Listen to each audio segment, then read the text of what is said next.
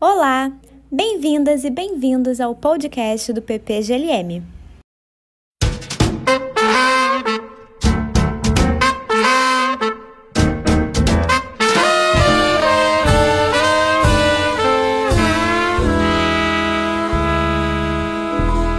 Damos início a mais um episódio do podcast do PPGLM. No episódio de hoje, vamos conversar com César de Alencar, doutor em filosofia aqui pelo programa de pós-graduação Lógica e Metafísica do UFRJ e também professor na Universidade Federal do Amapá. O tema do episódio de hoje é a filosofia de Sócrates.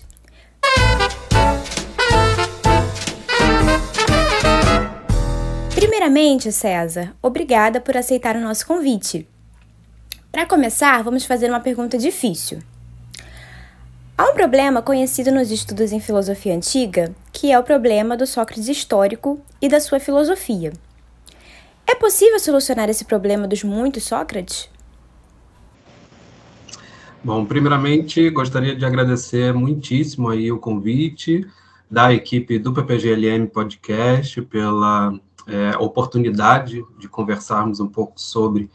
essa questão da filosofia do Sócrates. Obrigado, Beatriz, pela recepção, pela abertura. É, obrigado aí também ao Tiago, Israel, que estão nos bastidores. É, e, claro, é, de fato, essa talvez seja a questão, né, em termos de filosofia de Sócrates, porque geralmente a gente sempre se pergunta, afinal, existe uma filosofia de Sócrates, né? Existe a possibilidade de nós reconhecermos de algum modo algo que permanece como sendo é, próprio ao Sócrates, em detrimento de tudo aquilo que a gente ouve falar dele, e também pelo fato de ele não ter deixado nada é, da sua própria autoria que pudesse dizer algo sobre o seu pensamento, sobre a sua atividade. Então, de fato, isso nos coloca o problema, né? Eu costumo dizer que é, ao mesmo tempo, um problema é, central, assim, da própria origem da filosofia, de certa maneira, é um problema que está é, colocado no, no mito fundador da, da filosofia enquanto uma atividade, de uma maneira não só difícil, mas também é, casualmente, né, historicamente, bastante interessante, porque ao mesmo tempo você tem a personagem do Sócrates que nada escreveu e que por isso mesmo acaba se tornando personagem, dando início a um tipo de prática filosófica, né, isso que vai ser chamado de filosofia, é, a partir dos escritos de um outro filósofo, principalmente de um outro filósofo, que é o Platão,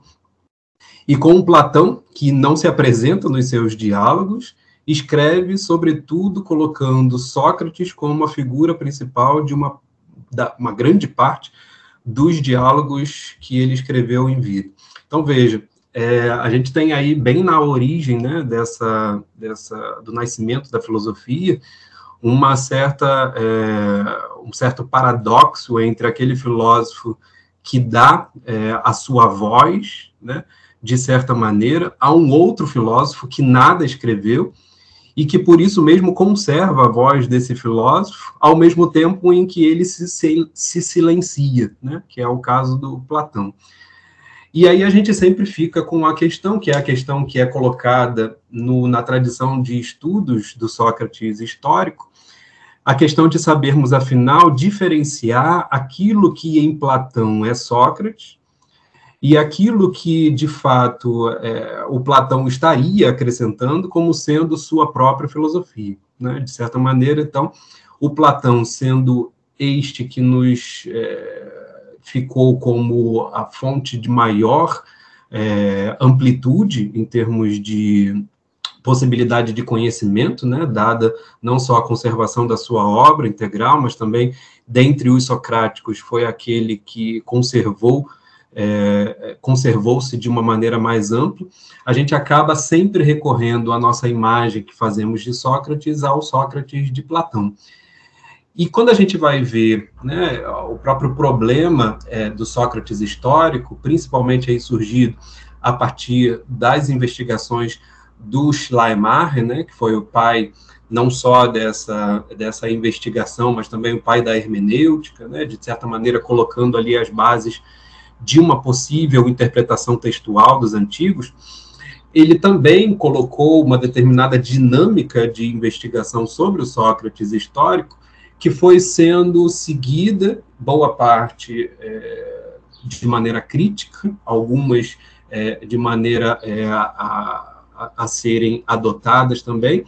e que dizia respeito a opor o Sócrates do Platão, que seria este que nós temos em maior medida, com aquele outro que seria o segundo, por assim dizer, que nós temos em maior medida, que é o Sócrates do Xenofonte. Então, em certa medida, a, a história do Sócrates histórico, né, para brincar aí com, a, com os termos, ela se dá exatamente no embate entre aquilo que há no Sócrates de Platão e no Sócrates de Xenofonte, que poderia ser, de alguma maneira, instituído como um denominador comum em vista do qual nós pudéssemos dizer que aquilo seria Sócrates e não necessariamente Platão ou Xenofonte. Né? Toda essa tradição, que começa com Schleiermacher, vai passar por pelo menos duas grandes, é, dois grandes paradigmas, digamos, né? dois grandes extremos em termos desse tipo de investigação.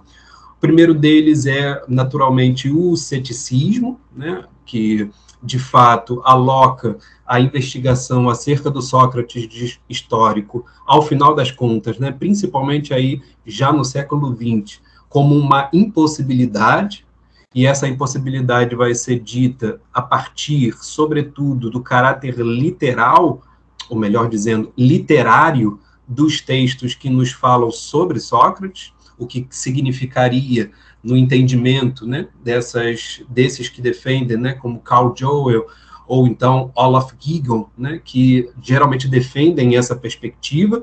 principalmente. Hoje em dia, nós teríamos como representante é, o Dorion, é, no Canadá, e essa perspectiva diria respeito aí a, a um certo entendimento de que os escritos sobre o Sócrates ao colocarem-no como uma personagem, ficcionalizam aquilo que eles estão dizendo sobre o Sócrates, de tal modo que seria uma ingenuidade pegarmos elementos que aparecem numa literatura, como sendo atribuídos a personagem Sócrates, a compararmos com uma outra personagem que também aparece em um outro gênero é, literário, em outro texto literário, e a partir dessa comparação chegarmos a um denominador comum, né?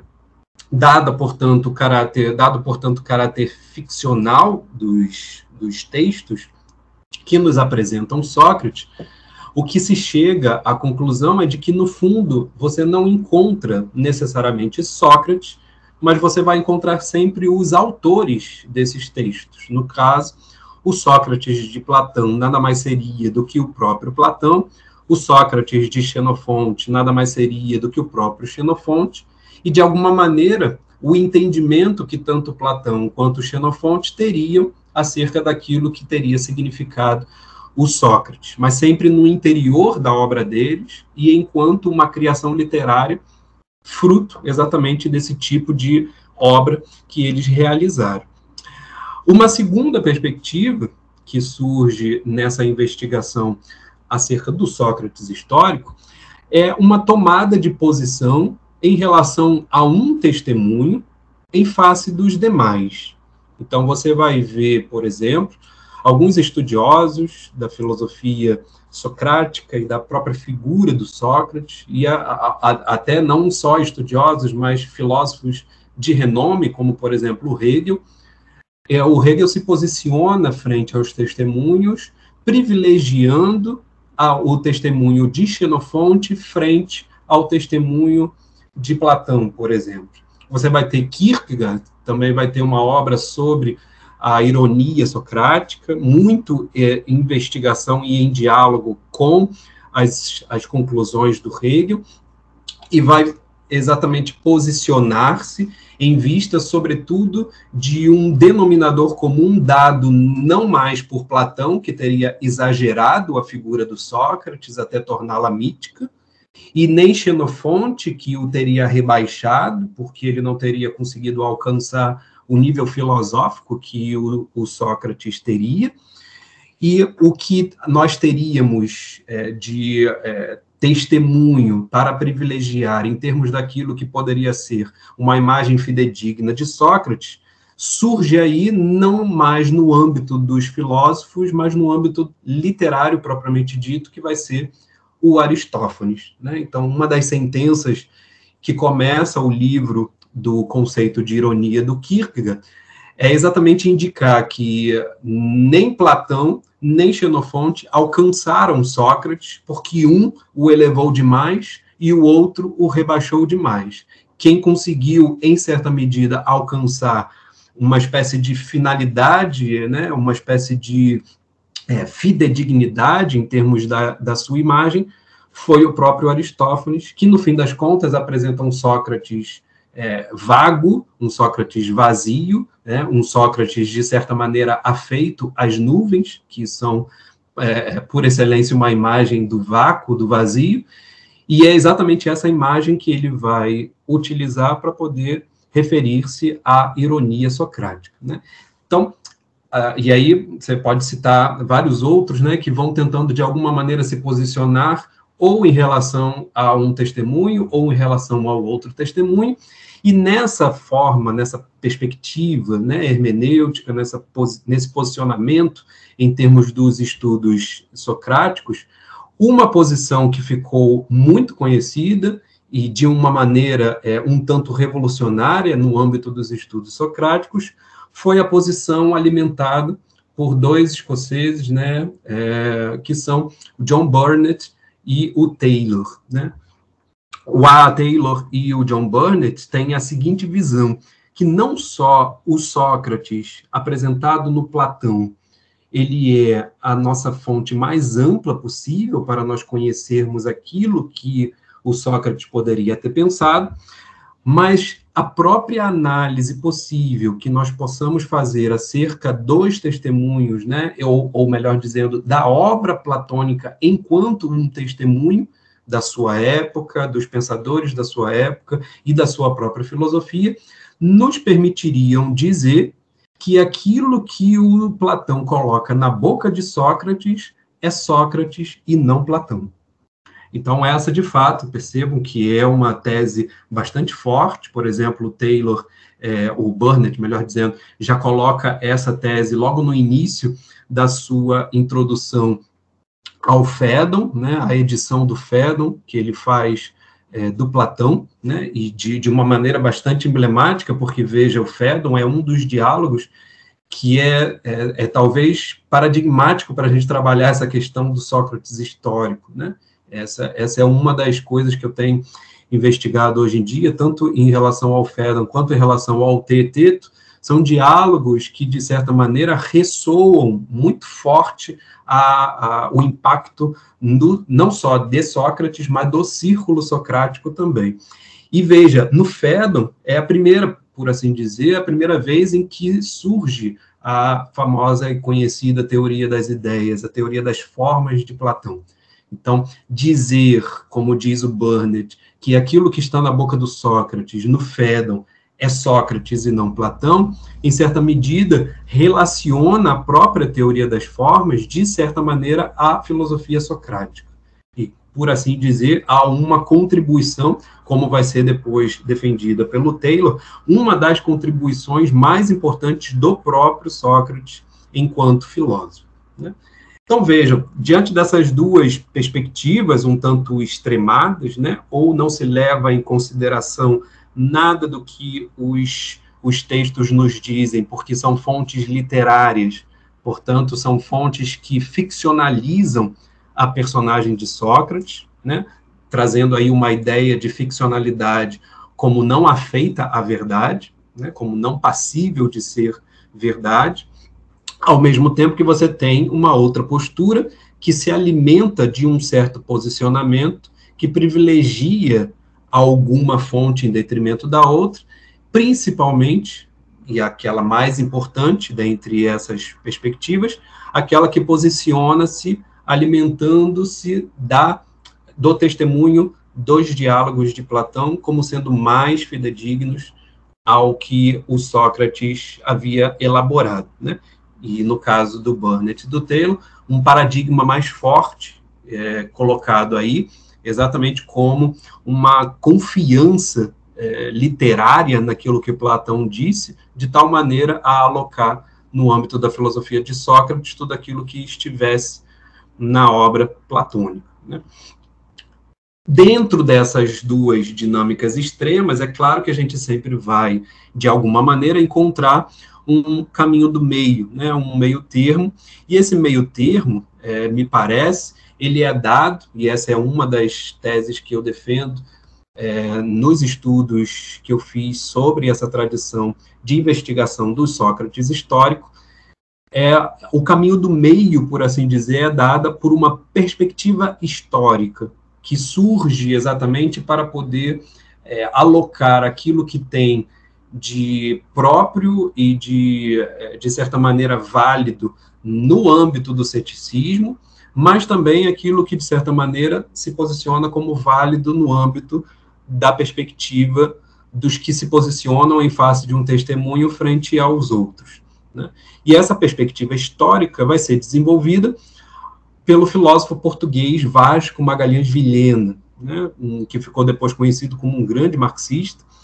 mas que começa os seus estudos investigativos é, na sua tese de doutoramento exatamente sobre o problema de Sócrates. Esse é o nome do seu livro, que curiosamente não é lançado em português, é lançado em francês e depois é traduzido para o português. Essa obra ela, de fato, ela é, é me parece, fundamental para se conhecer não apenas a tradição de investigação do Sócrates histórico, mas principalmente para que a gente perceba um certo tipo de posicionamento que acaba sendo agora, de alguma maneira, irrevogável a essa tradição. E me parece que essa perspectiva, quando eu chamo de perspectiva histórica, eu já estou me filiando de algum modo, ao parecer que um outro investigador do socratismo, né, desse problema do Sócrates histórico, vai utilizar para nomear a perspectiva do Vilheno, né, que é o Marco Montuori. Né? Montuori, um italiano, estudioso italiano, do final do século XX, também tem um livro, The Problem of Socrates, né? o, o, a questão socrática aí sendo levada novamente, é, sendo trazida novamente a partir tanto dessas tradições às quais eu me referi, mas também a partir daquilo que o próprio Vilhena havia colocado, e ele vai situar a posição do Vilhena como uma perspectiva histórica, para depois o próprio Montuori apresentar o que ele chama a sua perspectiva, seria uma perspectiva holística, né? uma solução holística para os testemunhos de Sócrates. Então, eu me detive na, na, na, no meu estudo sobre o socratismo histórico, exatamente a partir dessas duas perspectivas, que de alguma maneira dialogam, porque elas estão, como por assim dizer, no meio termo entre essas posturas extremas, tanto do ceticismo quanto do, do posicionamento de privilégio em relação a um testemunho frente aos demais. E como é que elas se posicionam? No caso de Vilhena, a gente tem uma reflexão acerca dos testemunhos que não abre mão de considerá-los literários, ou seja, não abre mão de considerar cada um dos gêneros naquilo que lhes é próprio. Isso permite, por exemplo, que a gente perceba que a forma pela qual Xenofonte vai apresentar o Sócrates em suas memoráveis é diferente, por exemplo, do próprio Sócrates que aparece no seu diálogo chamado Banquete. O Xenofonte também tem um diálogo chamado Banquete, o Xenofonte também tem uma apologia, e o modo como Sócrates aparece na sua apologia, no seu banquete e nas memoráveis, vai ser um Sócrates diferenciado exatamente porque o gênero literário é diferenciado. Então é preciso, primeiro, que a gente compreenda qual é o gênero literário em relação ao qual o Sócrates está ali posto como uma personagem.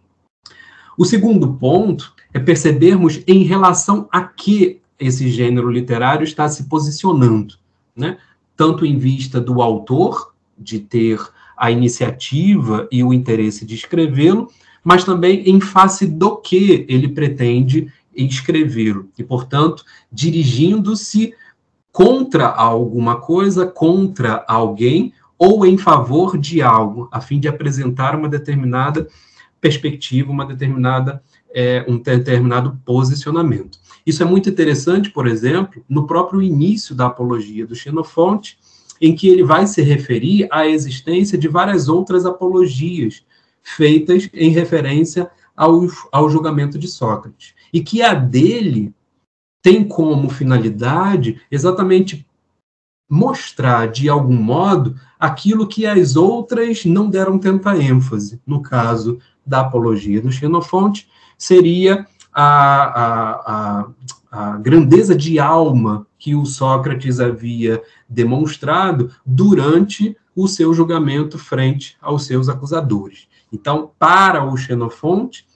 a proposta da sua apologia dizia respeito exatamente a intensificar esse aspecto que as outras apologias não teriam dado, em certa medida, uma ênfase adequada. Então, veja, dada esse, dado esse contexto em que os gêneros literários de certa maneira, alimentam determinadas qualidades, características que lhes são próprias e que são demandadas não só por eles serem um gênero literário específico, mas também pela sua autoria e, portanto, pela finalidade que esse autor possui, ela vai implicar exatamente no tipo de leitura que a gente vai fazer de Sócrates ao aparecer nesses textos. Isso não significa que o Sócrates que apareça nesses textos seja necessariamente ficcional. Vai dizer o Vilhena, a ideia de ficção não existia para o grego tal como existia para nós, ou existe para nós hoje, no sentido de uma irrealidade criada né, a partir de elementos que não são próprios da nossa realidade. Essa ideia né, de ficcionalidade, de tal maneira a se colocar como avessa ao contexto histórico, era impensável em termos de literatura, em termos de gênero literário, no, entre os antigos, e, portanto, de certa maneira, cada um dos gêneros literários e os seus autores e as suas motivações teriam é, uma determinada ressonância de, a partir dos seus escritos que testemunhariam alguns aspectos imprescindíveis a colocação daquela personagem em cena, a colocação daquela personagem como testemunho. Então, a partir da perspectiva histórica, o que se percebe é uma postura em relação aos textos que nos legaram sobre, que nos legaram a personagem Sócrates e sobre a sua filosofia, como passíveis de nos trazerem elementos que são próprios de um certo tipo de atividade do historiador que olha para esses textos como documentos de uma época, portanto, como documentos tanto de ações quanto de pensamentos que dizem respeito a determinadas figuras de uma época. Então, alimentando-me dessa, dessa perspectiva, né, o próprio Montuori, ao oferecer a sua visão holística, ele percebe que existe a possibilidade de você se referir ao, ao contexto é, socrático, ao contexto desses gêneros literários que se referem a Sócrates de uma maneira holística, e essa maneira holística estaria no único fato que todas elas comprovam e que nenhuma fonte nega, que seria o fato da morte de Sócrates. Então, a perspectiva que o Montuori apresenta na sequência dessa perspectiva histórica, é, iniciada pelo Vilhena, é a, a a posição hermenêutica de lidar com os gêneros literários diversos que nos falam sobre Sócrates a partir de um fato histórico comum, que nos permitiria, em certa medida, relacionar esses gêneros literários em vista de alguns aspectos que dizem respeito a esse fato. Então, veja, diante desse panorama, né, que nos coloca a possibilidade de nós olharmos para esses textos, lermos esses textos de uma maneira a não cairmos no completo ceticismo, ao mesmo tempo em que a gente não vai cair completamente na fidedignidade daquilo que eles nos dizem, nos abre exatamente a possibilidade de um exercício prévio de historiador que é dado a todo aquele que deseja um conhecimento mais aprofundado acerca da filosofia socrática. Essa é exatamente essa essa posição, me parece, que é possível para que a gente possa solucionar de algum modo o problema dos muitos Sócrates. E como eu é, segui esse caminho, né? É, tanto na dissertação quanto no doutorado, a minha ideia foi é, investigar a partir desses diversos testemunhos que nos chegaram acerca de Sócrates, privilegiando principalmente, né, no caso da dissertação, aqueles que são mais é, conhecidos por serem mais amplos, que são exatamente o Sócrates de Platão, de Xenofonte e o de Aristófanes, e perceber que, em relação ao Sócrates de Platão, de Xenofonte e de Aristófanes, se nós concebemos a ideia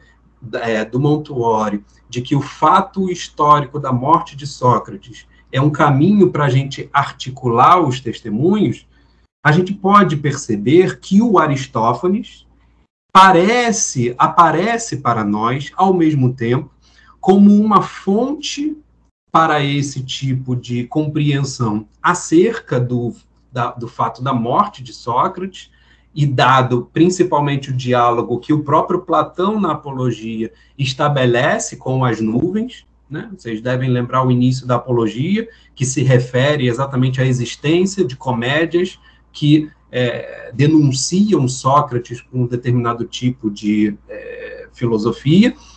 e que, portanto, essa, essa ideia né, que eles é, alimentaram teria por assim dizer, implicado na condenação do Sócrates. Né? Esse diálogo estabelecido intertextualmente entre a apologia de Platão e as nuvens do, do Aristófanes já nos apresenta exatamente um processo de articulação possível daquilo que o Montuori e o Vilhena haviam indicado como uma hermenêutica histórica acerca do fato da morte de Sócrates ser capaz de nos apresentar elementos passíveis de uma análise literária da filosofia socrática. Né? Nesse aspecto, Aristófanes, portanto, se apresenta como uma, um testemunho muito interessante, por ser um testemunho anterior ao fato da morte de Sócrates, por ter, de certa maneira, influenciado o, o, a morte de Sócrates, né? o, a acusação que lhe foi feita, ao mesmo tempo em que ele é colocado pelos socráticos que nós conhecemos como tendo sido de alguma maneira um responsável pela imagem que se tinha sobre o Sócrates. Então veja que o Aristófanes é trazido ao debate das fontes pelos próprios socráticos de tal maneira que um estudo sobre as nuvens e a própria poética do Aristófanes ela acaba sendo um, um, um estudo prévio, o que eu chamei de um estudo pré-socrático, ao tipo de filosofia que a gente pode identificar nos filósofos que seguem a, a, o círculo socrático, né, que de certa maneira vão ser chamados de socráticos. Né? Então, seguindo esse caminho, é que eu consegui, por exemplo, pro, propor em um artigo que deriva da dissertação, né, que o problema cético, por exemplo, que é colocado em face das fontes do Sócrates e desses muitos Sócrates, ele pode ser solucionado, por exemplo, pelo testemunho cômico. E por um fator muito interessante, até, que diz respeito à própria comédia enquanto gênero literário. Porque a comédia, enquanto gênero literário, precisa fazer rir exatamente pela referência aos as personagens em relação às quais ela coloca em cena para zombar.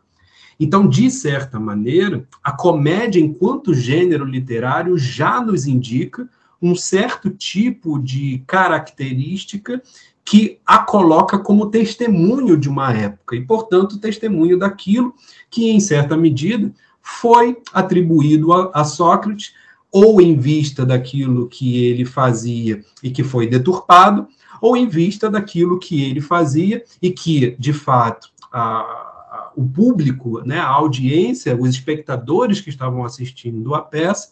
tinham de, como consciência, como conhecimento de que era, de fato, uma atividade própria ao Sócrates. Desse, dessa análise das nuvens, é possível a gente extrair, a partir dos exageros cômicos que são colocados pelo Aristófanes na peça,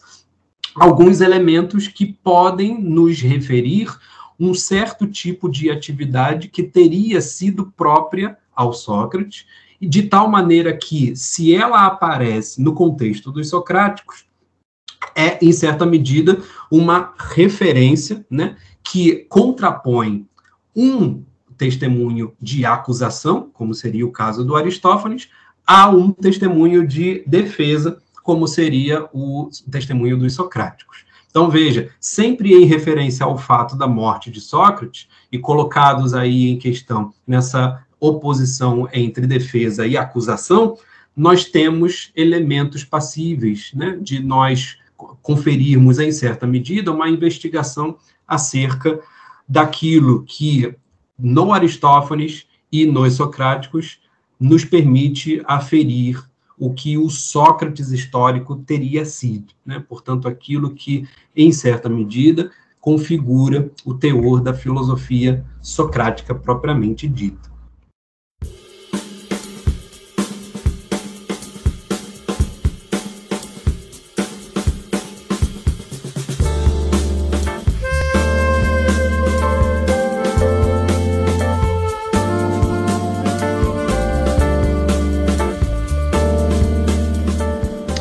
Esteira da pergunta anterior, César, em linhas gerais, poderia nos dizer quais as principais características dos chamados logos socraticoi e de que modo a literatura socrática imita a erótica persuasiva das questões socráticas? Essa é uma pergunta bem interessante, né? Como eu havia falado, é, a maneira como a gente tem de lidar exatamente como, com esses testemunhos dos socráticos e em certa medida a gente sempre vai se referir a eles a partir desse nome que ficou marcado é, pela referência que o Aristóteles faz na poética, chamando-os né, de logos socraticoi, de discursos acerca de Sócrates, a gente tem exatamente a possibilidade de perceber, a partir de uma análise da comédia e do modo como a comédia colocou Sócrates em cena, determinados aspectos que nos ajudam a entrar no âmbito dos logos socraticoi de uma maneira um tanto menos cega e, portanto, menos cética, em vista de obtermos algo como sendo a filosofia socrática. E uma delas, que era exatamente aquela que me parece ser fundamental para a gente perceber por que razão o Platão havia trazido as nuvens para o âmbito da apologia, no sentido de denunciar a imagem de nuvens como tendo corrompido. Olha que interessante a referência, né? Se os acusadores condenaram Sócrates porque, ao que parece, ele havia corrompido a juventude, o que o Platão ao colocar na boca de Sócrates a referência a nuvens, está dizendo é que o Aristófanes havia corrompido aqueles jovens no momento em que eles eram espectadores, e, portanto, essa corrupção é o que fez, depois de muitos anos, depois de 23 anos, a exatamente eles condenarem o Sócrates. Então, veja que, em certa medida, está implícita nessa referência da apologia feita às nuvens, o certo efeito que o próprio Platão percebe que a comédia foi capaz de produzir. Se ela foi capaz de produzir esse efeito, é porque ela, de alguma maneira, ressoou aquilo que de fato Sócrates fazia como sendo passível de ser percebido daquela maneira que a comédia apresenta. Percebe? Então, de certo modo, compreender a comédia e os elementos que o Aristófanes traz na comédia Nuvens, e não só em Nuvens, né? A referência a Sócrates também aparece em rãs, aparece de alguma maneira em aves, e entender a própria poética do Aristófanes, o modo como o Aristófanes, por exemplo, coloca figuras históricas em cena, como a figura de Cléo, um, um grande é, demagogo, né, como ele é dito na comédia é, Cavaleiros, mas também Eurípides, que aparece em Arcanenses, mas também aparece lá em Rãs, junto com Ésquilo. Como é que o, o Aristófanes, enquanto poeta, ele trabalha figuras históricas conhecidas? Né? e que, de certa maneira, reverberam os elementos que essas figuras tinham enquanto conhecidas dos seus espectadores. De tal maneira que é, ele não poderia fabricar completamente uma imagem de Sócrates diferente daquilo que o Sócrates era. No fundo, ele exacerba, ele exagera, como de fato a comédia precisa fazer exatamente para poder ridicularizar, né? É um exagero para baixo, não é um exagero para cima, como faz, por exemplo, a tragédia, o mito, né? É, como faz, por exemplo, Platão, segundo Kierkegaard. Mas a ideia da comédia é exatamente ao exagerar para baixo, ao, a nos permitir é, elegermos determinados elementos que aparecem, sobretudo na defesa que vai ser feita de Sócrates. E nesse ponto dos logos socraticoi, principalmente não enquanto é, gênero literário apenas, mas enquanto, sobretudo, a nossa base testemunhal para aquilo que seria a filosofia de Sócrates, eles parecem reverberar aquilo que está no centro da própria personagem Sócrates em nuvens, que é o Sócrates colocado como professor. Isso faz de Sócrates, principalmente, alguém de, é, com uma atuação fundamental no âmbito da educação ateniense. Portanto, a gente deveria, a, a partir do momento em que a gente lê os Logos Socraticoi, tentar compreender de que maneira o Sócrates se realiza como educador e, portanto, realiza sua filosofia enquanto um processo de educação. E dois socráticos, e aí levando não mais em consideração apenas Platão e Xenofonte, mas a gente precisa também ampliar esse escopo de testemunhos para aquilo que geralmente se chama de socráticos menores, é, mas também para um outro testemunho de peso que a gente vai ter no século IV e que foi, em certa medida, ligado ou vinculado ao círculo socrático, que foi o Isócrates, que é o, o grande conhecido mestre retórico, né, o mestre orador, e que, por meio do seu ensino retórico, de certa maneira, verbaliza, ecoa, expressa um certo tipo de educação que ele vai utilizar com os nomes que aparecem no âmbito dos socráticos relacionados a Sócrates. Ou seja, o próprio Isócrates chama a sua educação de filosofia, ele chama a sua educação de filosófica, ele condena os outros socráticos como sendo sofistas, né? Então vejam que é bastante parecido isso que se a gente encontra geralmente nos diálogos de Platão e de Xenofonte também. E ao mesmo tempo em que ele nomeia a sua educação como filosófica, ele diz que essa educação se preocupa, a partir do, dos discursos, em realizar um cuidado de si. Então, veja, já em Isócrates, e aí depois, por isso que eu sigo, né, no livro sobre a filosofia de Sócrates, passando da, da análise da comédia para a análise do testemunho dos discursos isocráticos, para que a gente perceba como é que o Isócrates, na sua é, intenção de oferecer uma determinada perspectiva educativa, ele está reverberando os elementos que os próprios socráticos apresentam,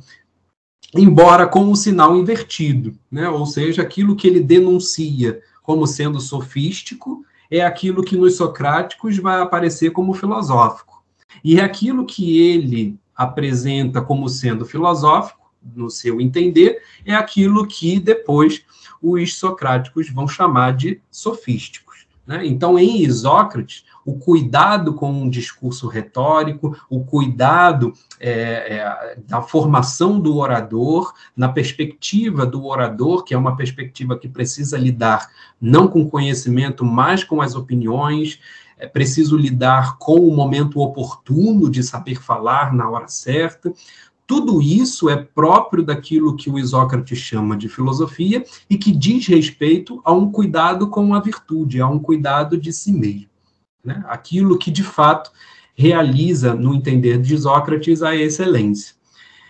Mesmo, portanto, no âmbito do Isócrates, que é um acusador dos socráticos, a gente percebe que o fator decisivo daquilo que ele nomeia como sendo filosófico é aquilo mesmo que já desde Aristófanes a gente venha, vinha é, é, conhecendo como sendo próprio ao Sócrates, que é um fator educativo, um processo educativo, uma atividade educativa. Então, veja, no âmbito, portanto, desses logos socraticoi, a gente utilizar o Aristófanes, a gente utilizar o Isócrates e mergulhar nos escritos que foram conservados né, pelo muito pouco que foi conservado dos chamados socráticos menores, a gente percebe uma determinada é, indicação da figura de Sócrates como realizando-se enquanto um educador. E essa educação significava um exercício para a excelência através do cuidado de si. Né? Então, essa seria a formulação é, principal daquilo que a gente poderia entender como sendo o que os logos socraticoi nos oferecem a partir da sua persona, personagem Sócrates, como próprio a filosofia que ele havia realizado. E um fator interessante que surge, e quem destaca isso principalmente é o Charles Kahn, né, no livro sobre os diálogos, os primeiros diálogos de Platão, em que ele tenta ordenar esses diálogos de Platão principalmente a partir daquilo que seriam os diálogos socráticos, e ele no início faz uma recolha é, analisando os socráticos ditos menores, de tal maneira a fazer, a partir de uma leitura de Ésquines, que foi um, um dos socráticos, né, um dos discípulos de Sócrates, perceber como é que o Ésquines a partir dos testemunhos que nós temos conservado, da, do pouco que nos restou sobre ele, deu privilégio a uma descrição da educação socrática como sendo uma erótica persuasiva, né? ou seja, um certo tipo de atividade que teria como finalidade persuadir o seu interlocutor, persuadir o seu ouvinte em vista de uma condução daquele ouvinte para olhar algo que até então ele não estava atento, que até então ele não estava é, é, orientado para aquilo. E essa condução persuasiva vai ter, no âmbito da, das descrições que o Esquines faz, a característica de o Sócrates inverter o, o, o costumeiro padrão das relações educativas na Grécia Antiga, né? que se dava entre o amante e o amado, entre o Erastés e o Herômenos, de maneira a, por exemplo, como Platão retrata no banquete, no caso do Alcibíades,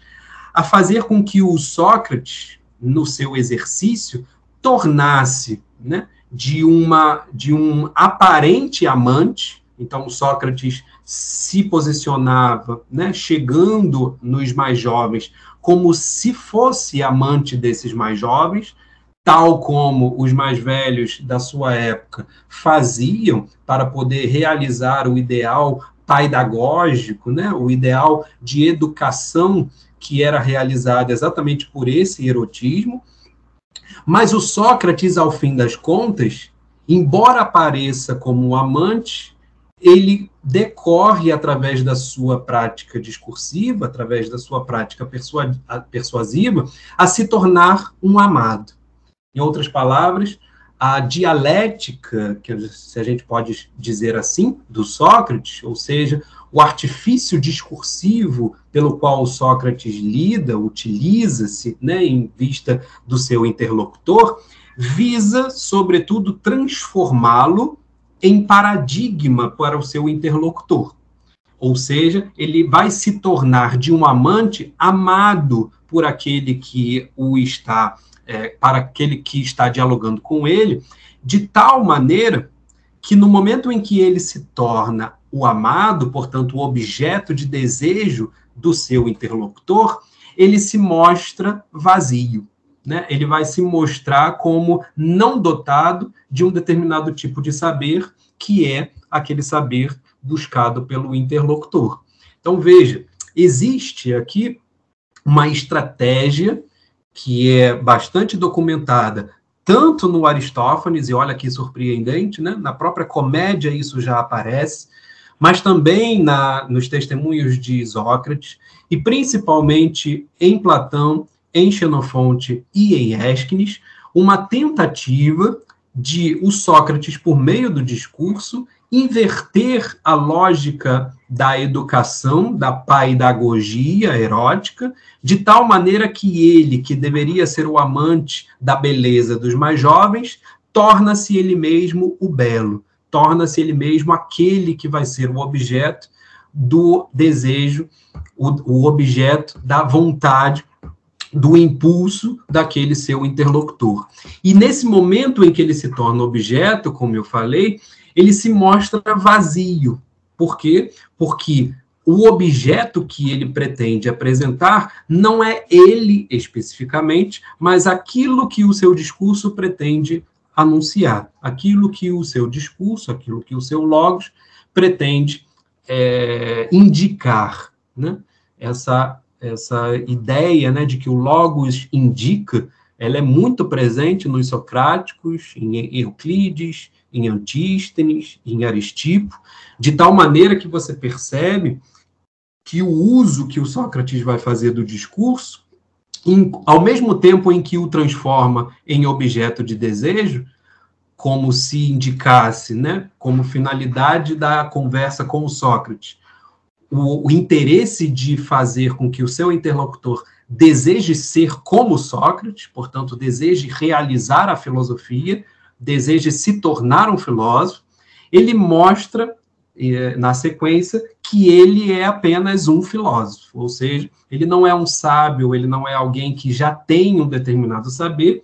mas ele vai exatamente indicar fora dele, ou para além dele, aquilo que deve ser buscado enquanto um saber. E é exatamente nesse recurso, por exemplo, que a gente pode ler o certo tipo de dialética que aparece sendo referida ao Sócrates como uma parte refutatória, né, portanto, uma parte a mostrar a ignorância do interlocutor, levando o interlocutor à aporia, o exercício da aporia, do, do, como efeito do, da refutação do Elencos, né, do, do, do, Sócrates, como havia indicado, por exemplo, uma grande tradição que decorre dos estudos, principalmente do Vlastos, vão mostrar que o exercício retórico do Sócrates, em termos de refutação, diz respeito ao interesse ético, ao interesse de mostrar exatamente que, pela aporia, pela ignorância que o interlocutor descobre, ele vai se afeiçoar aquilo que só o Sócrates poderia lhe dar. Dado que o Sócrates lhe havia despertado a ignorância, né, lhe havia despertado a consciência da ignorância, ao que tudo indica, o interlocutor começa a sentir o anseio e o desejo de que o próprio Sócrates, então, lhe diga, né, lhe recubra aquela ignorância com algum saber. Né? Isso a gente percebe em vários é, momentos, tanto nas memoráveis quanto nos diálogos de Platão, e de tal maneira que o Sócrates, nesse momento em que está com o seu interlocutor desejoso de saber, ele direciona esse saber para o próprio interlocutor. Ou seja, não é mais o Sócrates enquanto objeto, portanto, enquanto amado, é que interessa, o que interessa em transformar o Sócrates como amado, portanto, como objeto de desejo erótico, nessa relação educativa, é torná-lo simplesmente alguém afeito à filosofia. Mas no momento em que esse interlocutor já está afeito à filosofia, o Sócrates só pode agora indicar que o caminho para o saber está no cuidado de si mesmo. Está, portanto, no caminho que o interlocutor terá que travar a partir de si mesmo em busca do saber. Então veja que, de certa maneira, quando nós começamos a observar os chamados logos socraticoi, que não apenas podem ser traduzidos como diálogos socráticos, mas também como um determinado tipo de discurso que é próprio a Sócrates, se a gente lê os logos socraticoi dessa maneira, a gente vai perceber que esses logos socraticoi têm uma característica em comum. É a característica, primeiro, de ser construído em termos dialógico, e essa intenção em serem construídos em termos dialógico tem, ao mesmo tempo, o interesse de rememorar aquilo que o Sócrates fazia com seus interlocutores. Então, esse, por exemplo, é um dos elementos que é ressaltado pelo estudo que o Livio Rossetti faz acerca do diálogo socrático, de tal maneira perceber que o que há em comum no gênero logos socraticoi diz respeito exatamente a essa rememoração do exercício filosófico realizado pelo Sócrates, mas, ao mesmo tempo, tem o interesse de reproduzir o efeito erótico da dialética socrática, no sentido de que, por meio da escrita, os socráticos conseguissem produzir o efeito persuasivo que o próprio Sócrates tinha como realização na sua discussão oral. Então, de certa maneira, é isso que nos move a leitura dos Logos Socraticoi, para que a gente possa tentar identificar aquilo que o Rossetti chama como é, unidades dialógicas, ou seja, determinados esquemas discursivos que nos ilustram, ao mesmo tempo, o método dialógico socrático, que é um elencos, mas que também é uma exortação, e ao mostrar o, o processo de refutação e o processo de exortação, esses discursos, essas unidades dialógicas, tendem a ser construídas pelos seus autores socráticos para, em certa medida, imprimir na leitura e, portanto, imprimir sobre o seu leitor o próprio efeito que a dialética socrática tinha. Então, geralmente, essa me parece ser, né, no, no, no quesito é, de leitura dos logos socraticoi, o aspecto principal para a gente poder entender essa literatura como imitando a erótica persuasiva do ensinamento socrático. Ótimo, César. Podemos afirmar que o exercício da excelência e o cuidado de si uh, podem ser considerados o terreno comum das diferentes narrativas sobre Sócrates, especialmente nas versões que encontramos a partir da comédia, da retórica e dos socráticos ditos menores? Sim, é, é bom que eu continuo exatamente nessa indicação que eu havia feito com relação ao exercício da excelência e o cuidado de si, identificado exatamente como é, os elementos centrais da educação socrática, porque é exatamente a partir da leitura em conjunto que se faz tanto dos testemunhos que eu apresentei como sendo é, de acusação, né, da comédia, a retórica de Sócrates, mas também o tipo de é, testemunho que nos, nos é possível é, analisar em face daqueles socráticos, e não apenas Platão e Aristóteles e Xenofonte, mas principalmente os socráticos ditos menores, e aqui vale uma ressalva, né? Esses menores, eles simplesmente têm a ver com o parco é, conjunto de testemunhos que nos sobraram, porque de fato dizer que Antístenes foi um, um dos socráticos menores é, é uma impropriedade, né? O Antístenes talvez tenha sido o maior dos socráticos, o maior dos discípulos socráticos. A ideia que nós temos é que Platão teria sido o maior socrático, né? exatamente pela extensão da sua obra, mas, na verdade, Platão foi um dos socráticos, e eu brinco até com a ideia de que o Platão em vida, teria sido um dos socráticos menores, né? exatamente porque ele era mais novo e ele não era tão próximo assim ao Sócrates como era, por exemplo, o Euclides e o Antístenes. Tá? Mas isso é um papo mais para frente. O que é, é interessante a gente perceber é que como é que a gente identifica, né, e como é que eu fiz o exercício de identificar o exercício da excelência e o cuidado de si como passível de conjugar isso que nós entendemos enquanto filosofia socrática e, portanto, enquanto um processo e uma atividade educativa. Né? E a noção de terreno comum, né, ou aquilo que eu, eu, eu gosto de chamar a partir do conceito da professora Cláudia Márcio, né, que fez aí a tradução dos dos, da recolha que o Gianni, é, Antoni fez dos testemunhos dos socráticos, né, na obra prima, né, dos Sócrates and Socraticoro Relicarium, né, é, essa recolha que o Gianni Antoni fez e que foi traduzido é, em espanhol pela professora Cláudia Márcio, foi a primeira que traduziu os, é, os testemunhos dos socráticos para uma outra língua, né, não a original, que é o grego e o latim, dos testemunhos, né, é, é ela nos oferece uma noção muito interessante para a gente perceber como é que esses diálogos se articulam. Veja, como é que esses textos se articulam. Né? Eu havia me referido àquela intertextualidade, por exemplo, que a gente percebe no Platão ao referir-se ao Aristófanes como tendo sido um dos responsáveis pela imagem que o Sócrates teve e que o permitiu ser é, conduzido a, ao julgamento, alimentando, alimentado exatamente por aquelas imagens que a comédia parece denunciar. Né? De uma certa forma, é, como se fosse uma é, ressonância e uma, um efeito negativo do exercício que a comédia havia feito ao retratar o Sócrates daquela maneira. Esse diálogo, por assim dizer, intertextual,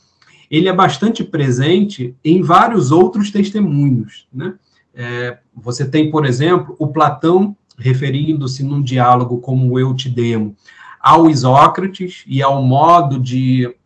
é, de crítica que o Isócrates poderia ter referido-se no âmbito da dialética dos socráticos, que geralmente vai ser entendida como uma dialética erística.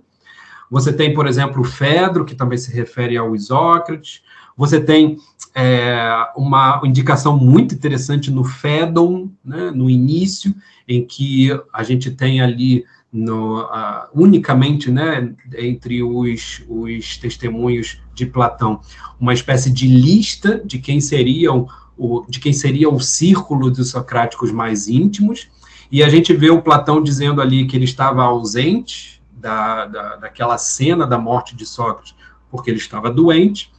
mas também tem uma personagem ausente que era o Aristipo. O Aristipo é um dos socráticos, talvez o mais polêmico dos socráticos, do círculo dos socráticos, por defender né, uma filosofia que é uma filosofia da circunstância, do prazer, e, de certa maneira, uma filosofia não afeita à contenção, não afeita à ideia de virtude,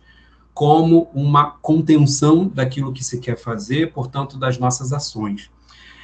O Sócrates, o Platão, né, naquele é, anúncio que ele faz de que o Aristipo não estava presente, ele diz que o Aristipo não veio porque estava na cidade, né, em Cirene, exatamente a cidade em que ele ia visitar uma das suas cortesãs mais famosas, que é a Laís, né? Então, em certa medida, fica subentendido, e aí quando a gente começa a conhecer o testemunho dos outros socráticos e a referência a Laís, a referência a essa é, importância que a Laís tem, né, por assim dizer, para o exercício dos prazeres em termos do Aristipo, a gente vê que aquela referência do Platão não é casual. Ele está dizendo, em certa medida, que o Aristipo não fez questão de estar presente aos momentos finais do seu mestre, Sócrates, exatamente por, para estar nos braços da sua amante, né? para estar nos braços daquela que ele amava. Então veja que, em certa medida, o Platão está aí brincando com essas referências, em vista, sobretudo, de trazer para nós não apenas indicativos desse contexto, mas também uma certa intertextualidade que nos move exatamente para nós compreendermos como é que esses autores estariam é, dialogando. E dialogando não no sentido apenas de concordarem com determinadas coisas, mas principalmente em discordarem acerca de pontos fundamentais. E aí, veja, só essa minha formulação já nos indica aquilo que a Cláudia Márcico, como eu estava falando, sistematizou no conceito de zona tensional dialógica. O que, que é uma zona de tensão dialógica? É um, um certo terreno, né, e portanto essa noção de terreno comum, de certa maneira, possa ser utilizada nesse caso, é um certo tipo de delimitação temática em vista do qual não apenas os socráticos, mas todos aqueles que falam sobre Sócrates de alguma maneira o relacionam a este tema. Então, veja, quando nós dizemos que educação pode ser é, descrita em termos de filosofia socrática enquanto um exercício da excelência, em primeiro lugar, é porque a excelência é, de certa maneira, eleito um, um conceito que é temático para essas discussões entre tanto os socráticos quanto os acusadores de Sócrates. Né? No âmbito da comédia, você tem uma ideia de excelência aparecendo, no âmbito de Isócrates, no âmbito dos testemunhos dos logos socraticoi, e eles, em certa medida, discordam, porque você tem, por exemplo, alguém como o próprio Aristipo, em que vai dizer que a excelência não é fugir das circunstâncias para evitar o prazer, como, por exemplo, defendia o Antístenes, e uma certa ideia de excelência que deriva de um domínio de si que diz respeito a evitar as situações perigosas, né? aquilo que nós poderíamos dizer, evitar o prazer. O que o Aristipo vai dizer, ao contrário, é que a excelência jamais pode ser realizada se você foge das circunstâncias que te colocariam em questão. Então, se você está fugindo das circunstâncias e, portanto, praticando uma excelência a partir de um domínio de si, que não é um domínio de si, porque é, na verdade, um evitar a si mesmo, você não estaria se tornando excelente. Então, veja, quando Aristipo e o Antístenes, por exemplo, discutem acerca daquilo que seria o aspecto da excelência que estaria relacionado ao ideal de sábio, nós temos aí dois conceitos que são fundamentais para a gente perceber que o que eles estão fazendo, e que de fato eles fazem relacionando a Sócrates, como é que esses dois conceitos descrevem para nós um certo terreno comum em vista do qual o próprio Sócrates deve ter falado alguma coisa. O próprio Sócrates deve ter tematizado algo, deve ter colocado em questão, de tal maneira a influenciar os seus discípulos, no caso Antístenes e Aristipo, a defenderem as suas próprias concepções acerca dessa noção.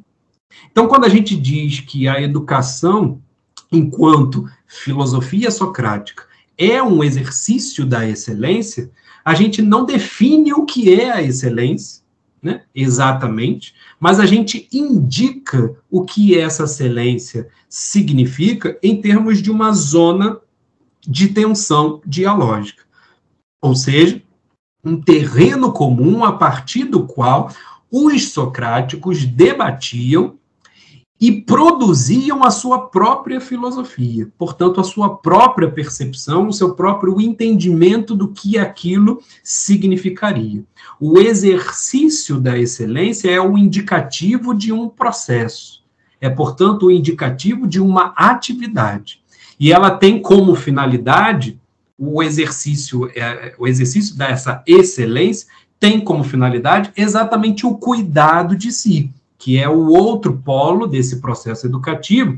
e que diz respeito ao si mesmo como objeto por excelência daquilo que é, o Sócrates identificava como objeto da realização educativa. Né? O si mesmo, que vai dizer, por exemplo, o Burnett, né, num, num texto famoso sobre a doutrina socrática da alma, né, ele vai mostrar que o Sócrates traz uma determinada compreensão do conceito de alma que não existia anteriormente, porque ele conjuga elementos órficos, mas também elementos dos físicos, daqueles chamados pré-socráticos, e elementos colocados, inclusive, pela tragédia da época, de tal maneira a mostrar uma nova compreensão da psique, que indicava, sobretudo, esse si mesmo, enquanto uma certa consciência daquilo que nós temos de consistente conosco. Então, veja, para o Sócrates afirmar algo como o que ele afirma na Apologia, eu só sei que nada sei, esse eu só sei refere-se exatamente a essa consistência, a essa consciência pessoal que ele encontra exatamente a partir do exercício da excelência. Mesmo que esse exercício, ao fim das contas,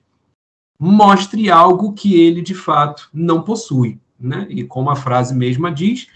é, eu sei que nada sei. Né? A conclusão para ele não é um conteúdo fixo, não é, portanto, um saber, não é, portanto, uma doutrina, mas é exatamente o indicativo de uma atividade, o indicativo de um processo. E me parece que essa, de fato, é uma possibilidade de leitura dos testemunhos socráticos, desde os acusadores até os defensores, que nos, nos mostra de uma maneira bastante profícua e interessante o que a gente pode, no fim das contas, atribuir a Sócrates. Né? E é essa,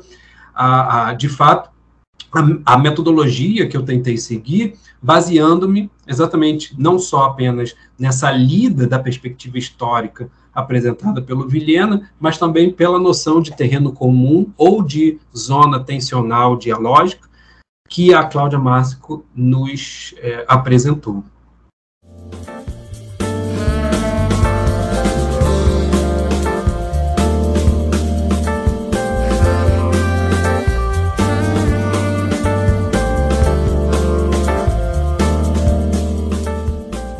Você poderia nos contar um pouquinho agora, César, como a filosofia de Sócrates articula as noções de logos e psirré em vista daquilo que orientaria as ações humanas, a saber, o bem, o melhor, o agatos? Legal, legal. É, como eu estava falando, né, exatamente com relação ao processo educativo da filosofia socrática, ser um exercício da excelência em vista do cuidado de si, é exatamente em vista do, do, da descoberta do si mesmo, né, que a gente percebe é, de uma maneira muito emblemática já em nuvens do Aristófanes. O Aristófanes brinca com essa ideia né, do vazio que a, a nuvem traz. Né, as nuvens são deusas e o logos que os homens usam, mas também a alma dos homens, são afeita às nuvens de tal maneira que o Aristófanes está brincando aí com uma imagem que o Kierkegaard percebeu muito sagazmente, que é a imagem do vazio, né? ou seja, tanto logos quanto a, a alma possuem uma certa plasticidade, uma certa maleabilidade a partir, sobretudo, das circunstâncias, a partir, sobretudo, em face daquilo a que ela se refere. E essa plasticidade, por assim dizer, que faz com que o logos e a psique sejam afeitas, ela permanece nos demais testemunhos como uma característica importantíssima do tipo de diálogo que o Sócrates pretende estabelecer e que, portanto, é um tipo de diálogo que tende a favorecer o processo educativo, no sentido de que ele começa por indicar que essa afeição entre o logos e a psique diz respeito também a uma afeição a algo divino, aquilo que na comédia é, significam as coisas celestes, né? aquilo que seriam os fenômenos analisados, por exemplo, por determinados pré-socráticos, como é, o Anaxágoras ou como o Arquelau, né? que parecem ter ali é, é, uma, uma ressonância né, nas doutrinas que aparecem nas nuvens. Né? Essa indicação, ao referir né, uma certa afinidade entre discurso, alma e divindade, mostra-nos a relação entre seres humanos e os deuses como uma realidade, uma é, atividade a partir do processo educativo em termos modelares, ou seja, quando as nuvens são aparentadas ao logos e à psique, não é que sejam o logos e a psique aparentado às nuvens, é, em face, sobretudo, daquilo que as nuvens né, é, passam a ser a partir do logos e da psique, mas sim aquilo que o logos e a psique passa a ser a partir das nuvens. Isso quer dizer que o processo educativo se realiza por meio de um processo modelar. Eu me espelho em uma determinada coisa e modelo, portanto, o meu discurso e a minha alma em vista, sobretudo, disto que é o meu modelo. Quando a gente falou que a, a realização educativa do Sócrates tendia a uma erótica persuasiva, o erotismo, né, como a gente conhece, não apenas do Platão no banquete, no Fedro, mas também a gente percebe no próprio banquete do Xenofonte e em várias passagens das memoráveis, mas principalmente nos testemunhos que ficaram do Esquines, e claro, a gente tem outros testemunhos soltos também, tá, de outros socráticos que buscavam essa mesma conceituação, a conceituação de que é, no processo erótico o que está em jogo é o ideal de belo.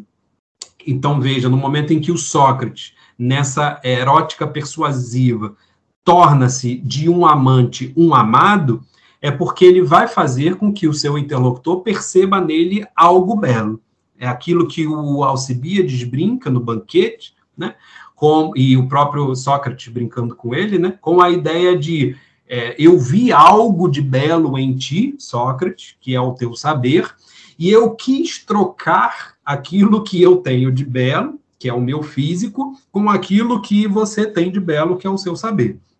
E aí, claro, Sócrates zomba dele, dizendo que ele jamais trocaria ouro por cobre, né? exatamente por dar mais valor ao saber do que exatamente à beleza física. Mas veja, está em jogo aí exatamente um certo tipo de é, relação educativa que se estabelece a partir de um modelo, a partir de um paradigma. E esse modelo que vai ser dado para o processo educativo precisa vir exatamente do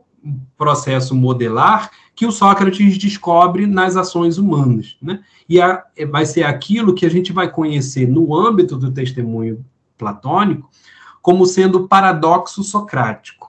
que é estabelecido geralmente pelos diálogos de Platão como virtude é conhecimento, e que no fim das contas diz respeito a algo como ninguém faz o mal voluntariamente. Isso quer dizer que todas as pessoas que agem no momento em que estão agindo buscam aquilo que é o melhor, né? Portanto, o ágaton, portanto, aquilo que é o bem, né? E esse o bem em certa medida, pode ser colocado aí em letra maiúscula, mostrando uma certa finalidade de todas as nossas ações. Se as nossas ações tendem a este bem, é porque este bem precisa ser o nosso paradigma, portanto, precisa ser o nosso modelo. Então, veja, se eu preciso adequar as minhas ações a este bem, eu preciso conseguir ou ser capaz de educar a minha alma,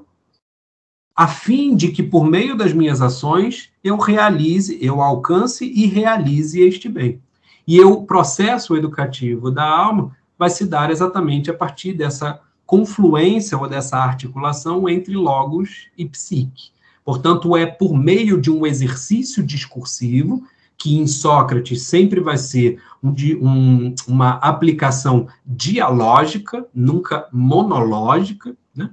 É, mesmo na própria retórica dos Sócrates, né, essa, esse, esse traço dialógico aparece sob outro aspecto, mas aparece, isso que é interessante, nas, na comédia também aparece. O traço dialógico é importante porque a gente sempre precisa levar em consideração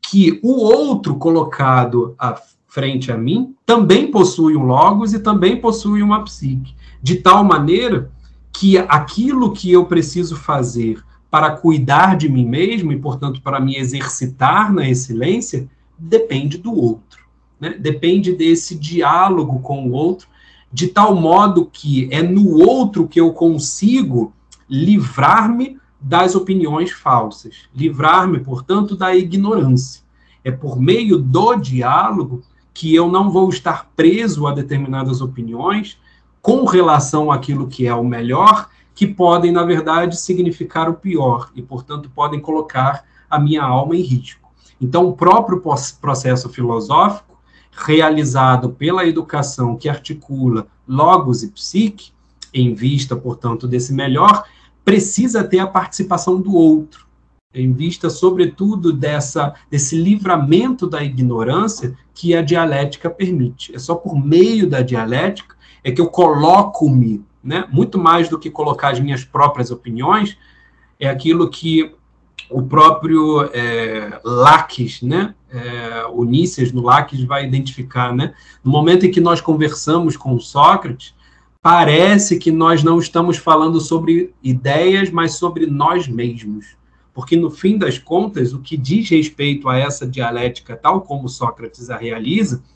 é exatamente a, a, a, o compromisso de nos colocarmos no momento em que nós dialogamos. E nos colocarmos em diálogo é colocarmos-nos em busca de algo que não é nem eu e nem você nem o, o Sócrates e nem o seu interlocutor, mas é exatamente algo que nos transcende, algo que está para além de nós e algo em relação ao qual nós precisamos nos modelar, que é exatamente o melhor, é exatamente esse bem a ser buscado. Naturalmente, a opinião sobre o que é o bem e o que é o melhor, como vai dizer o Aristóteles logo no início da ética, é uma, é uma variedade. Né? Você vai ter diversas opiniões acerca do que é de fato bem e acerca do que é de fato melhor. Me parece que o indicativo do Sócrates não é definir aquilo que é o bem e o melhor, mas exatamente mostrar que a filosofia se realiza nessa busca pelo melhor.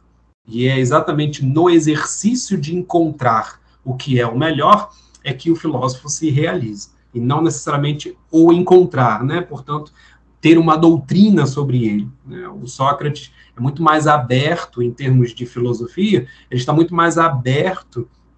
à possibilidade da descoberta, algo que, por exemplo, o Teteto vai chamar de uma maiêutica, né? aquilo que é, está aberto ao que o, o interlocutor é capaz de descobrir, aquilo que o interlocutor é capaz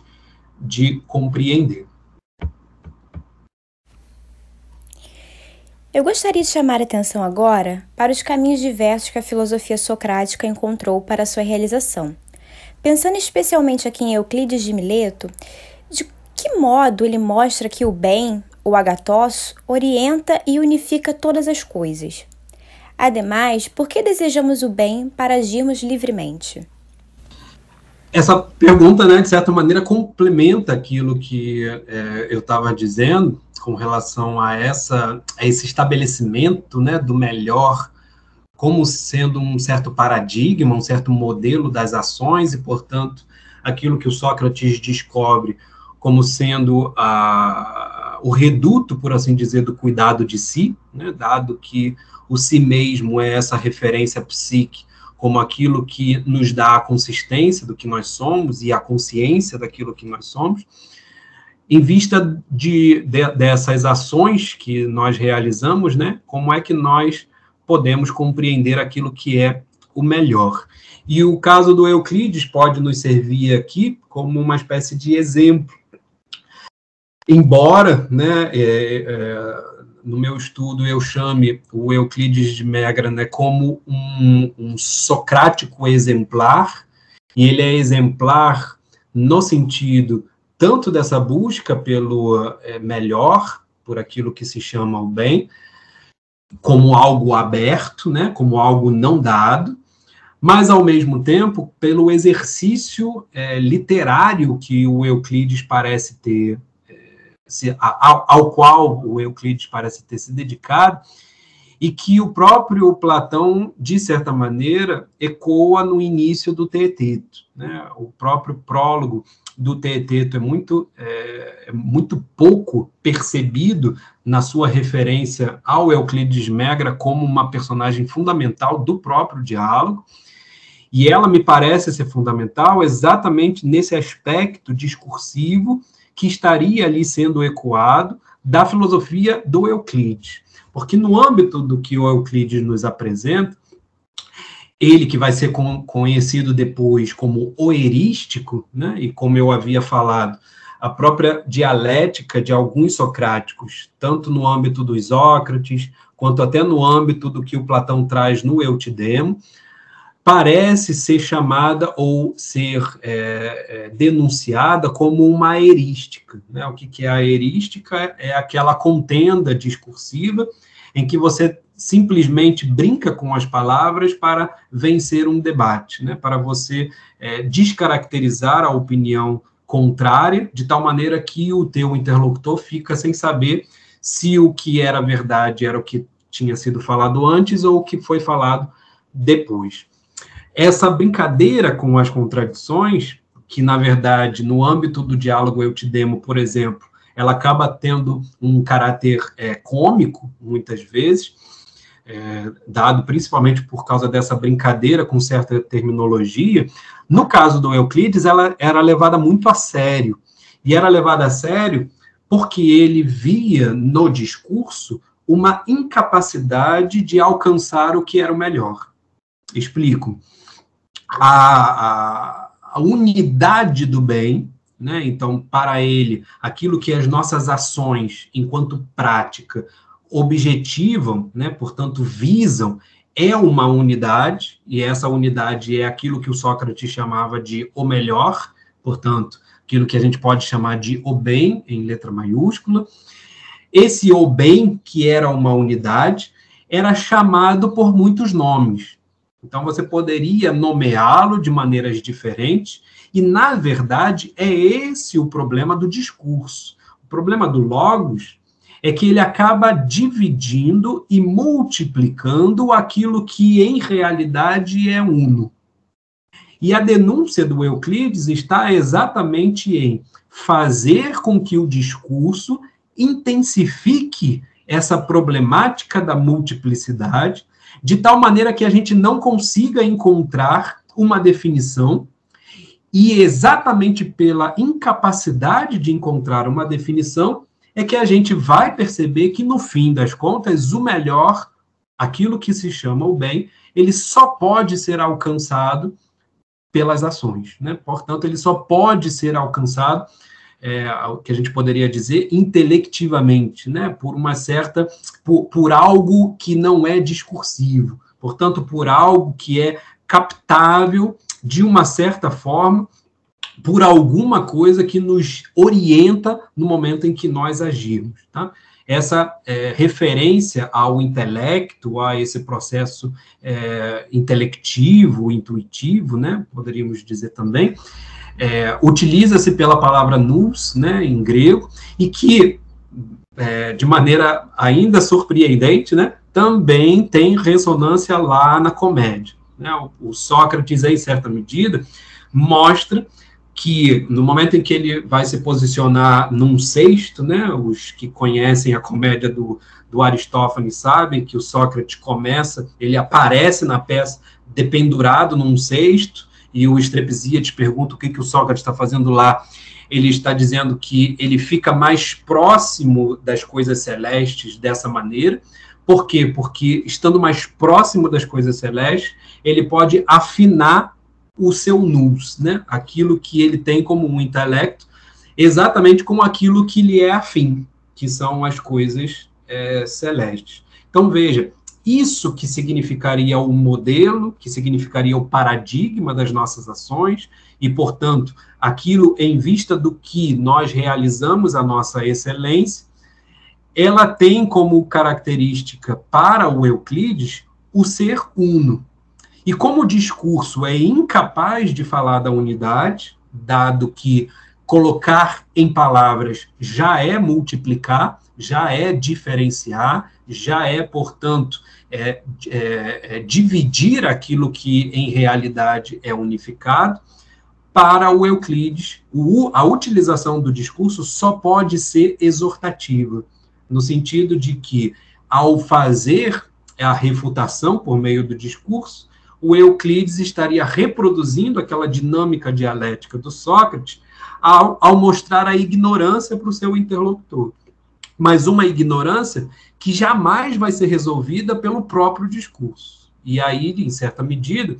o que vai resolver, ou é, pelo menos indicar um caminho né, para a superação dessa dificuldade, vai ser exatamente a realização do melhor enquanto prática. Portanto, enquanto uma excelência buscada numa moralidade, né, numa ética, que é muito mais prática em termos literais do que propriamente teórica né, no âmbito do discurso. Então, o exemplo do Euclides é bem interessante, porque ele, em certa medida, por meio da sua prática, e ele, o Euclides, né, é um dos grandes socráticos, desse círculo socrático, pelo pouco que a gente pode conhecer dele, a gente tem alguns indicativos da importância dele, é, por exemplo, a gente pode dizer é, dele que ele foi aquele que recebeu os socráticos na sua casa em Megra após a condenação de Sócrates, né? havia uma espécie de suspeita de um perigo que alguns socráticos poderiam correr se continuassem em Atenas, eles poderiam também ser condenados, né? poderiam ser julgados. Então, há uma espécie de exílio dos socráticos, e esse exílio é feito exatamente na casa de Euclides. E algumas referências de testemunhos indicam que é na casa de Euclides que eles parecem realizar o, a iniciativa de testemunharem a filosofia de Sócrates por meio de uma literatura, né? de tal maneira que quando eles retornam para Atenas, boa parte deles já retornam com a atividade literária, portanto, com a escrita dialógica, enquanto uma atitude, uma atividade intelectual que eles vão realizar em Atenas. Né? De certa maneira, mostrando aí que esse exílio forçado que eles fizeram na casa de Euclides, é, em certa medida, foi responsável, ao que tudo indica, por um certo tipo de é, é motivação comum que eles tiveram em realizar aquilo que eles vivenciaram ao lado de Sócrates em termos de uma literatura. Talvez para é, rememorar o filósofo, talvez para utilizar daquela, é, daquela, daquele impacto, daquele efeito que o Sócrates tinha oralmente, a partir, sobretudo, da escrita, né, talvez para conservá-la por mais tempo, e aí a gente pode é, levantar diversas hipóteses com relação a isso, mas ao que tudo indica, a ideia né, da própria realização filosófica do Euclides, enquanto afeita ao discurso apenas por um elemento refutatório e exortativo, ela é muito própria daquilo que a gente, como eu já havia indicado, a gente encontra nos outros testemunhos sobre Sócrates, né? Principalmente já e inclusive desde da comédia. Excelente. Para finalizar, César, recuperando também nossa conversa até aqui, poderia falar mais sobre seu livro A Filosofia de Sócrates? e de qual você resgata o valor da educação filosófica iniciada por Sócrates? Legal. Então, é, isso me permite né, é, voltar um pouco a uma certa proposta né, do que foi o livro. Esse livro ele tem como base a tese que eu desenvolvi né, na, na, no meu doutoramento, mas também ecoa a, aos elementos que eu desenvolvi na dissertação, né, que dizem respeito, de alguma maneira, a uma continuidade da perspectiva histórica, como eu falei, é, realizada pelo Vilhena, né, e a, a intenção holística que nos permite olhar os testemunhos tal como foi desenvolvida pelo Montuori, é, em vista, sobretudo, desse fato, que é é, diz o Montuori, aquele fato que nós temos como certo e que, de certa maneira, estaria ali como o, a ressonância histórica para a nossa leitura possível da filosofia de Sócrates. Né? Então, a partir da morte de Sócrates, eu começo a articular esse diálogo intertextual entre os testemunhos, começando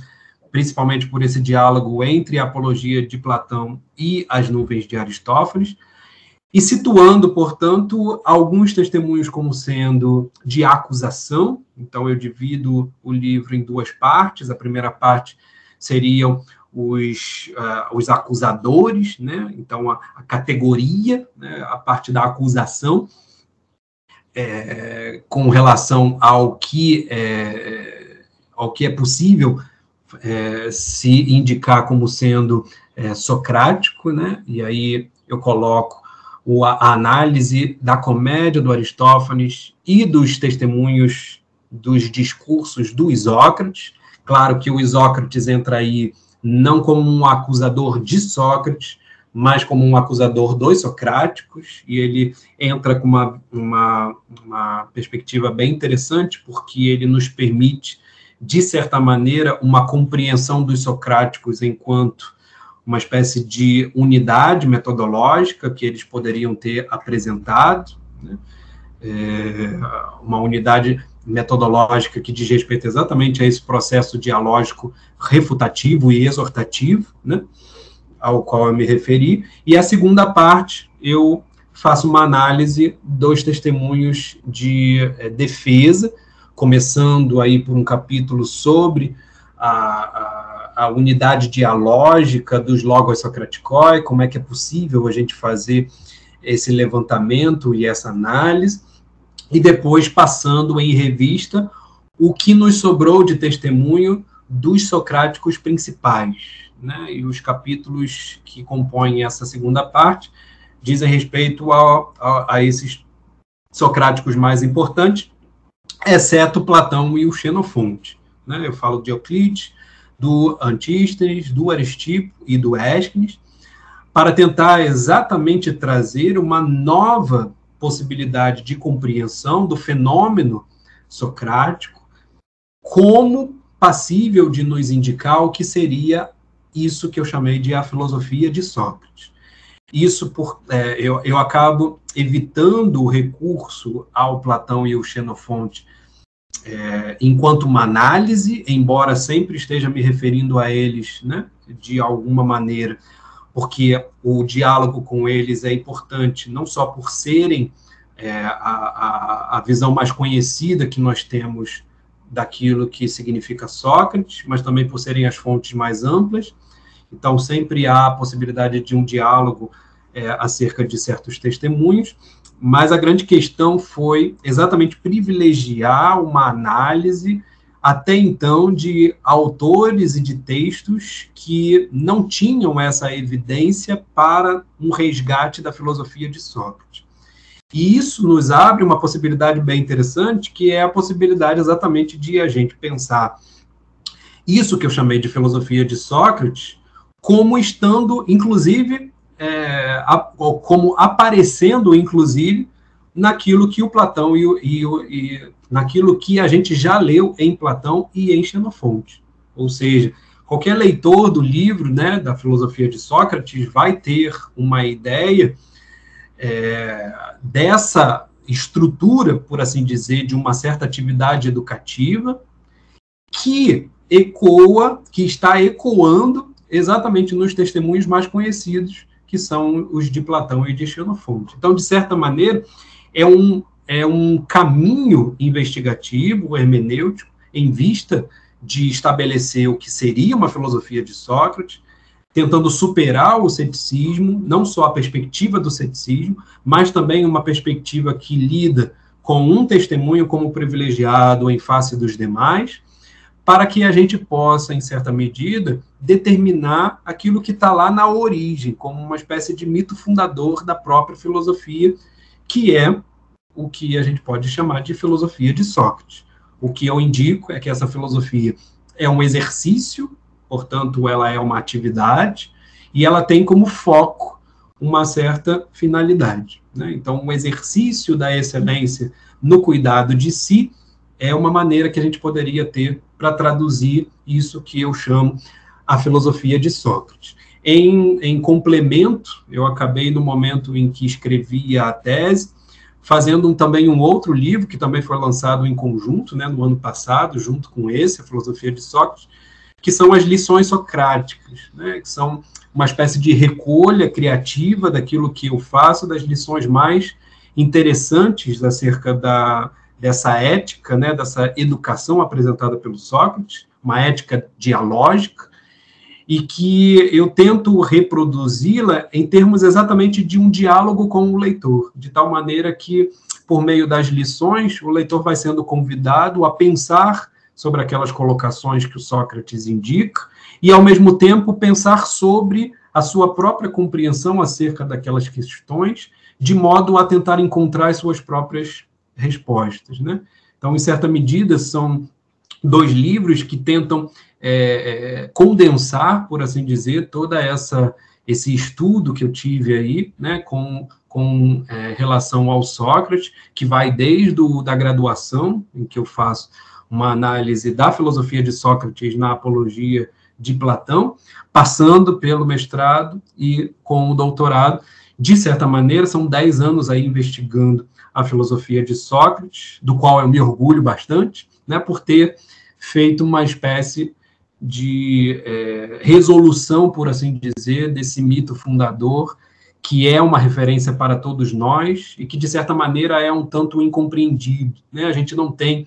é, aquilo que a gente encontra na bibliografia externa, né? principalmente em âmbito é, europeu, essa discussão sobre o Sócrates histórico e sobre possibilidades hermenêuticas de falar sobre a filosofia de Sócrates, a gente dificilmente tem esse tipo de literatura no Brasil, né? Dá-se muito privilégio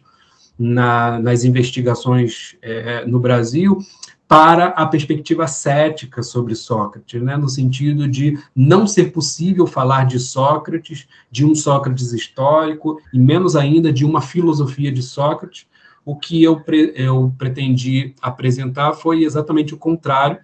mostrando, em certa medida, que é possível superar esse ceticismo a partir de uma postura hermenêutica, de uma postura é, filosófica, que diz respeito exatamente a uma lida com essas fontes, levando-as em consideração daquilo que elas têm de próprio, ao mesmo tempo em que elas nos apresentam conjugadas elementos é, bastante interessantes para que a gente consiga delimitar exatamente isso que a gente pode chamar, em último caso, de filosofia de Sócrates ou filosofia socrática.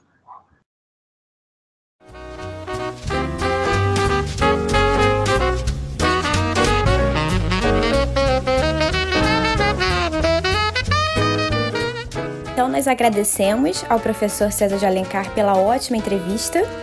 e também agradecemos a você que nos ouviu pela sua audiência. Pedimos que compartilhe esse episódio com os amigos e que nos siga nas redes sociais. Estamos no Instagram, Twitter e YouTube. Por meio das nossas redes sociais, você ficará por dentro de todas as nossas atividades e eventos. E claro, continue acompanhando os próximos episódios do podcast do PPGLM.